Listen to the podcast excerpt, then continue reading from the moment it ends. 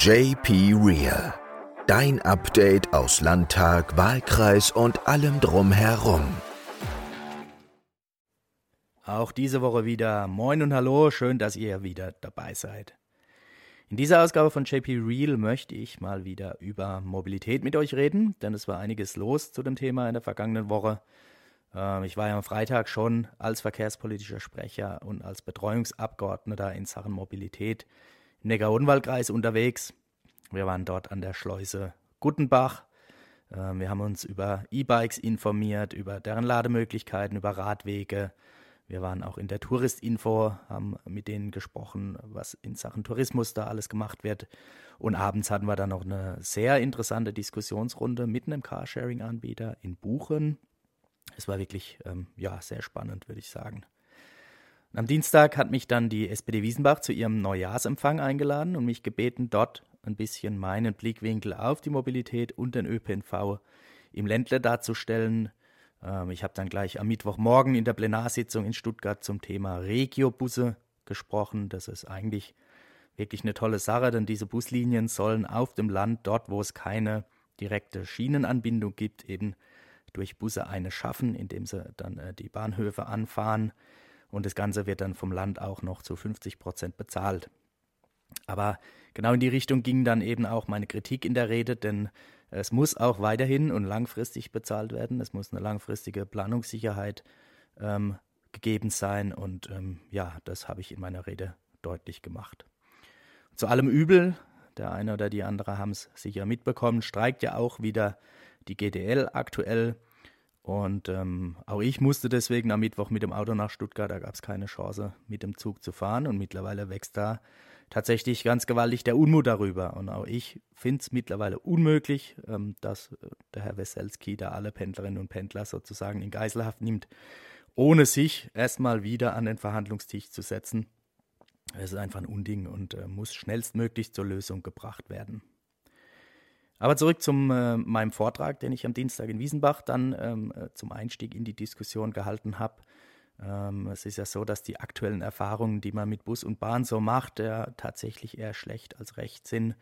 Und dann kommt bei sowas immer die Frage auf, ähm, warum stoppt die Verkehrswende? Ja, und ich frage dann immer ganz bewusst provokant zurück, also wirklich ähm, provokant, hat sie denn eigentlich schon richtig begonnen? Und dazu ähm, auch euch jetzt nochmal ein paar ganz trockene Zahlen. Ähm, ja, wer die letzte Folge gehört hat, also die tatsächliche Wahrheit, nicht die gefühlte. Ähm, es ist so, dass 1990 der Verkehrssektor für 164 Millionen Tonnen CO2-Ausstoß und damit 13,1 Prozent äh, verantwortlich war. 2020, 30, 30 Jahre später, waren es immer noch 146 Millionen Tonnen, aber 19,4 Prozent. Ähm, und um das vorgegebene Ziel im Jahr 2030, das wären nämlich 85 Millionen Tonnen zu erreichen, muss man damit eben nochmal 60 Millionen Tonnen reduzieren. Und das Ganze in sechs Jahren. Und ähm, ja, dabei wächst die Zahl der insgesamt zugelassenen PKWs, ähm, der insgesamt zugelassenen Autos seit Jahren stetig an. Wir haben im Moment 48,8 Millionen Autos zugelassen. Baden-Württemberg sind 6,8 Millionen, ähm, auch eine ganz gewaltige Zahl. Und ähm, im vergangenen Jahr wurden wieder 3,24 Millionen neue Pkw zugelassen, nachdem er da eigentlich bei im Jahr 2021 und 2022 schon bei nur in Anführungszeichen 2,6 Millionen lag. Und von den ähm, Neuzulassungen sind eben nur 16 Prozent Elektroautos. Das hat sicherlich viele Gründe, aber es ist einfach so. Und insgesamt sind damit aller ähm, 2 Prozent aller zugelassenen PKWs nur elektrische Fahrzeuge. Das Ziel soll auch hier bis Ende 2030 sein, mindestens 15 Millionen reine Elektro-PKWs im Bestand. Das wird bedeuten, ab diesem Jahr jeden Tag 5500 Elektroautos zulassen. Durchschnittlich war 2023 1400 Elektroautos, also auch hier ein Riesenunterschied. Und ähm, bei all den Punkten, das Thema Ladesäulenausbau, Stromnetzkapazität, ähm, auch das sind zusätzliche Herausforderungen und ähm, unterm Strich muss man also sagen, zumindest bei der Antriebswende geht es noch relativ schleppend voran. Aber es ist auch die, die Wende der Mobilitätsform, ja, inbegriffen in den Begriff Mobilitätswende. ähm, also der Umstieg vom motorisierten Individualverkehr, also vom Auto auf aktiven Verkehr, Fußverkehr, Radverkehr und ÖPNV. Ähm, und der ist, die Beförderungsleistung des ÖPNV ist seit 2004 immer um die 1200 Personenkilometer je Einwohner, Einwohnerin. Da hat sich wenig getan bis heute. Und ähm, 2020, 2021 war sogar noch die Corona-Delle, wo es runterging auf 750 Personenkilometer. Das heißt, da tut sich noch relativ wenig. Der sogenannte Modal Split, also der Anteil äh, der verschiedenen Mobilitätsformen an der gesamten Verkehrsleistung, ähm, ist auch noch sehr aussagekräftig, denn da hat der motorisierte Individualverkehr 80,7 Prozent immer noch der ÖPNV auf der Schiene. Ähm, ich meine 9,8 um die 10 Prozent und der ÖPNV auf der Straße ist bei, meine ich, 6 Prozent. Also ihr seht, es ist noch weit entfernt von dem, wo man eigentlich hin will. Aber ich muss schon sagen, nicht, dass da jetzt ein falscher Eindruck entsteht. Es ist nicht so, dass sich da gar nichts tut im Verkehrssektor oder dass es auch rückwärts geht. Ähm, es tut sich schon was. Aber das ganz große Tempo, muss man sagen, hat die, hat die Mobilitätswende hier tatsächlich noch nicht aufgenommen. Und deswegen ähm, kommt dann immer die Folgefrage, ja, aber wie kriegen wir das dann hin? Und das ist vollkommen berechtigt. Und ich bin der Meinung, und das habe ich auch am Dienstag wieder deutlich gemacht, das kann nur gelingen, wenn die folgenden drei Punkte endlich richtig konsequent angegangen werden und dann auch gelingen.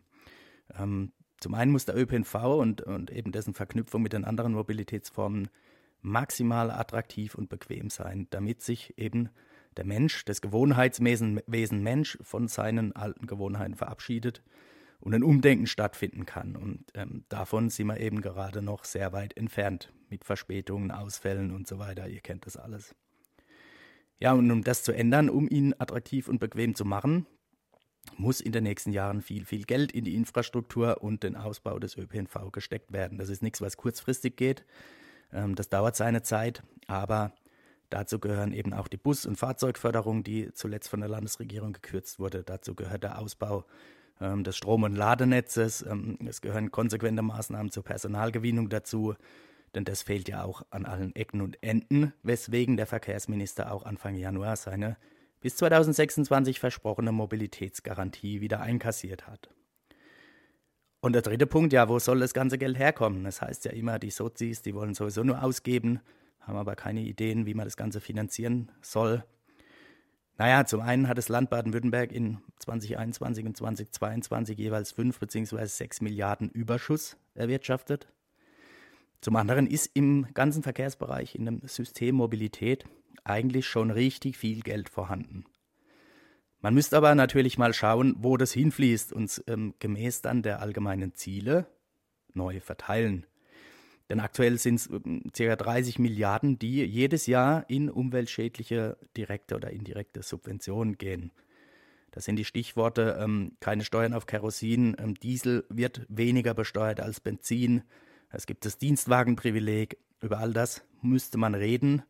Ähm, da könnte man meiner Meinung nach viel umsteuern und hätte ordentlich Mittel, um den ÖPNV und die Mobilitätswende besser zu gestalten. Aber um das zu ändern, braucht es eben ganz klar einen konsequenten politischen Willen, nicht nur beim Formulieren von den Zielen und so in Koalitionsverträge reinzuschreiben, sondern eben beim Erreichen dieser. Und ähm, da gilt halt am Ende Ganz klar wieder der Spruch, nicht das Erzählte reicht, sondern das Erreichte zählt. Ja, in diesem Sinne, auch ich habe wieder genug erzählt für heute.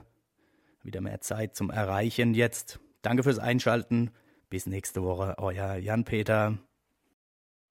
Höre auch nächste Woche wieder rein bei JP Real, deinem Update aus Landtag, Wahlkreis und allem drumherum.